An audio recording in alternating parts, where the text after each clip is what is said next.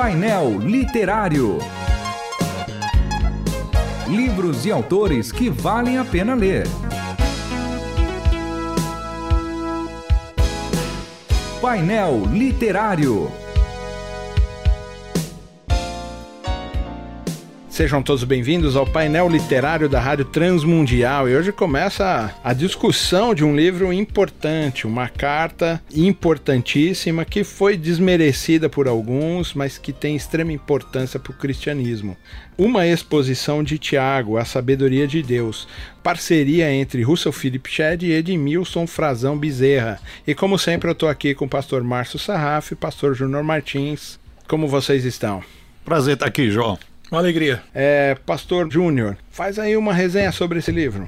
É, o livro, na verdade, ele é um, ele é um comentário bíblico, né? Ele uhum. é um uhum. comentário a respeito da, da carta de, de Tiago, como você disse aí, rejeitada, né? Por Lutero, queria tirá-la aí do cano do Novo Testamento. E não era só esse, né? É, mas amada por algumas figuras importantes também do cristianismo, como Soren Kierkegaard, né? Uma carta importante, que tem um estilo muito ortodoxo, uma carta escrita, obviamente, à igreja, e cujo foco é a sabedoria. Sabedoria no seu sentido mais prático possível. Uma das primeiras palavras né, de, de Tiago é exatamente exortando àqueles que não têm sabedoria que sejam encorajados a orar pedindo a Deus sabedoria, na certeza de que Deus vai dar sabedoria àqueles que pedirem de forma bastante liberal. E aí, Tiago, obviamente, na sua carta, ele parte para as questões mais práticas do dia a dia da igreja. Ele está observando o desenvolvimento da fé dos irmãos, observando desvios doutrinários e principalmente desvios de natureza prática e propondo uma correção urgente, imediata e radical na vida daqueles irmãos, como, por exemplo, a acepção entre é, ricos e pobres uma nova visão em relação às provações e às tentações, ou seja, que nós temos que resistir às tentações e enxergar as provas como oportunidades para o nosso crescimento e também para a nossa santificação. Obviamente, a base que sustenta a doutrina e o padrão de comportamento que Tiago espera da igreja é a Bíblia, no caso principalmente o Antigo Testamento, e esse é um dos grandes destaques, né? apesar de não ser uma carta muito longa, ela cita pelo menos 22 dos 39 livros do Antigo Testamento, isso é muito relevante dentro da carta é, de Tiago, e por isso faz uma exortação que todo mundo conhece, para que sejamos praticantes da palavra de Deus. E, obviamente, um dos pontos altos da carta, já que a gente falou de Lutero, o aparente conflito entre a fé e as obras. Né? Lutero invocou lá, baseado em Abacuque Romanos, né, que o justo viverá pela fé. Portanto, Lutero não foi incapaz de entender apenas o que estava dizendo Tiago, mas até o próprio apóstolo Paulo sobre a necessidade da prática das, das boas obras. Ah, o, pastor Júnior fala sobre um, um, aparente conflito, e depois a gente vai falar sobre Abacuque, Júnior, mas é, eu queria começar pelo nome que Lutero deu para a epístola. Ele chamou de a carta de palha, né? Epístola de palha. Ele falou que se fosse apresentado diante de Deus com fogo, nada poderia se aproveitar dessa é, carta. O, o quanto Lutero tinha razão sobre isso? Nenhuma. Tipo, pergunta retórica. É, nenhuma a gente precisa responder mesmo as retóricas em alguns casos, porque embora Lutero seja aí um expoente, né, João, do movimento da reforma, do qual somos solidários, inclusive, mas Lutero não, não, foi inspirado, né? não, não, escreveu nada assim que seja. Inclusive, nesse caso, é, não foi nem iluminado. Nem iluminado, é. Então, a carta é uma carta reconhecida pela igreja. É uma carta canônica. Uma carta canônica, 395 ali, 397, Cartago. Enfim, resolvida aí mil anos depois, vai mexer com isso. é muita coisa, né? É uma carta inspirada. O autor da carta, o que tudo indica, irmão do Senhor, pastor da igreja de Jerusalém. Olha a autoridade desse homem para escrever. E tudo que ele escreveu ali se harmoniza com os 65 livros da Escritura. Qual uhum. o problema? Sim. Então, uma carta inspirada. Não é palha Jamais. Júnior, você falou sobre a questão da, do termo que aparece lá em Abacuque, se não me engano, é 2.4, que ele fala o justo viverá por sua fidelidade, fidelidade, lá, né? E aí a separação é exatamente, fidelidade vem da palavra fide, né?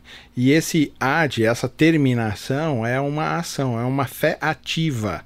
Né, que aí Lutero teve dificuldade de fazer. Paulo se apropria dele no primeiro capítulo de Romanos e ele fala: o justo viverá por fé ou pela fidelidade. É, Lutero entendeu errado nesse sentido, ele limitou uma coisa, assim, um entendimento meio platônico, de uma coisa meio é, espiritualista, mais do que necessariamente a vida material também é espiritual? É, ele não foi capaz de fazer uma, uma distinção da fé e da fidelidade. Nesse sentido, a gente deve confundir os dois termos, porque a fé ela se expressa como fidelidade, a fidelidade se expressa como fé. Ou seja, se eu digo que creio, eu vivo à altura, eu devo viver à altura do que eu creio, e é exatamente o que Tiago está defendendo a ideia. Ou seja, basta eu olhar a vida de uma pessoa que eu vou, uhum. eu, eu chego à conclusão facilmente uhum. a respeito do que ela acredita, do que ouvir as suas palavras e não ver isso refletido na sua vida. Paulo defende a justificação do pecador, ou seja, de como o pecador chega à fé em Cristo, uhum. em Romanos. E o que Tiago defende é a justificação da fé do crente, ou seja, como o crente mostra a sua fé. Então são dois pontos é, distintos da vida de um salvo, ou seja, o momento em que ele é reconciliado com Cristo e o segundo momento, como essa reconciliação se expressa através da sua vida. Então, como você definiria, Márcio, a questão de a fé sem obras é morta? Que está na carta de Tiago. Essa que é a parte mais polêmica é, da brincadeira toda. É, a fé, ela precisa ser evidenciada. É inegável a gente passar pelo, pelo texto sagrado e não verificar isso. Jesus Cristo fala da árvore que dá fruto, a igreja pressupõe pessoas que estejam comprometidas com o evangelho, cheias do espírito. Então, Tiago nada mais está fazendo do que afirmar algo que já é natural da vida do crente: dar fruto, frutificar, evidenciar, mostrar. Portanto, a fé salvífica, a fé que salva, ela precisa ser evidenciada.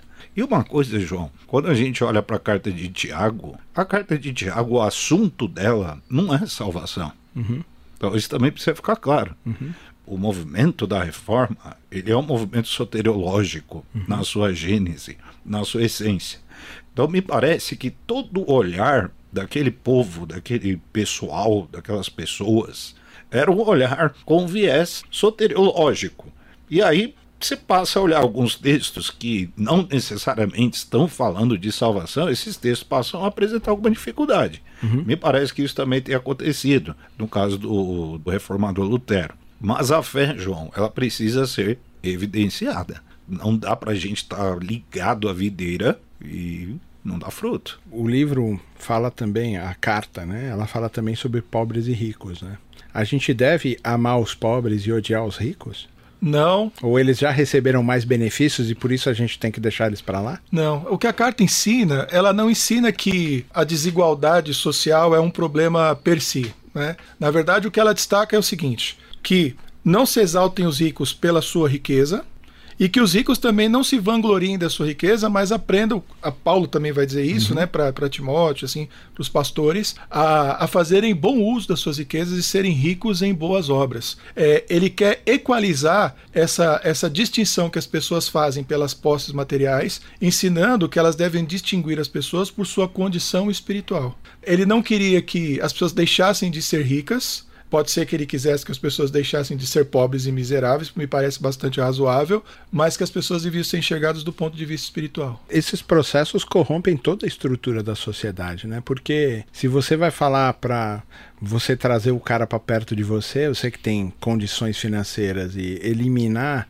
pelo menos a distância que se tem entre a, a pobreza, a pobreza extrema, trazer o cara para uma outra condição. A questão de a Filemon, quando ele fala, Paulo vai falar para Filemon, considera o seu escravo um irmão, quer dizer, ele vai subvertendo, né, todo o processo social por dentro, né? Ele vai implodindo o processo social. Eu, eu tô vendo demais ou realmente o texto bíblico fala sobre isso?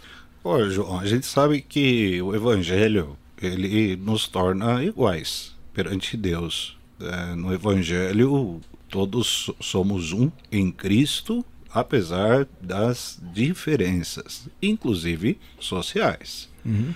Me parece que as diferenças sociais, elas não são o foco do evangelho. Não são um problema, né, para o evangelho. Assim, muito, muito bem, não são um problema. Elas existem.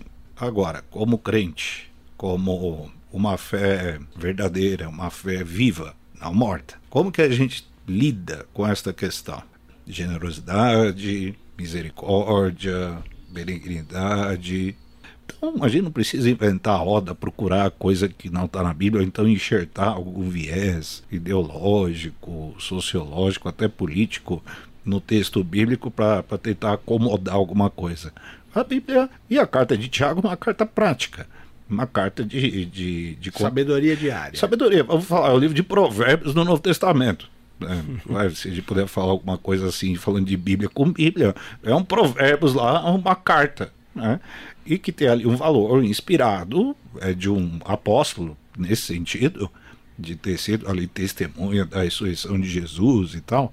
Então, não sei qual a celeuma em cima disso, né? Você leu de Lutero, né? Que achava que a carta não servia ah. para porcaria nenhuma. Porque aparentemente, como frisou no começo o pastor Júnior, ela aparentemente parece ter um conflito com a interpretação de Lutero sobre o primeiro capítulo de Romanos, né? Mas esse foi mais um painel literário. A gente falou sobre o livro Uma Exposição de Tiago, A Sabedoria de Deus, de autoria de Russell Philip Shedd e Edmilson Frazão Bezerra, da Shedd Publicações. Procure lá, uma leitura imperdível para todos vocês. Muito obrigado mais uma vez. Até mais, João. Até mais, João. O painel literário volta na semana que vem. E se você quiser se manifestar, dar sugestões de livros e temas a serem abordados aqui, mande seu e-mail para painel@transmundial.com.br ou carta para a Caixa Postal 18113 CEP 046 26 970 são Paulo SP, CEP 046 26 970, São Paulo SP.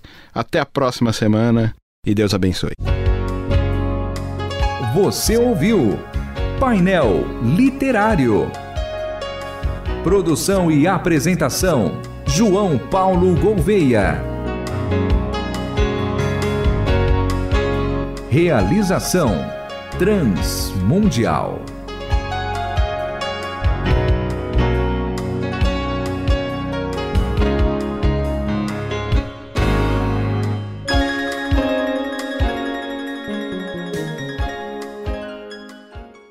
A Shed Publicações foi criada para proporcionar ao público em geral a oportunidade de ter uma completa linha de publicações de qualidade. Temas são como ética cristã, evangelismo, missões, história, homilética e tantos outros assuntos são abordados através de uma linguagem direta e objetiva. E para conhecer os lançamentos e publicações Editora Shed, acesse shedpublicações.com.br. Shed Publicações, editora compromissada com a palavra de Deus.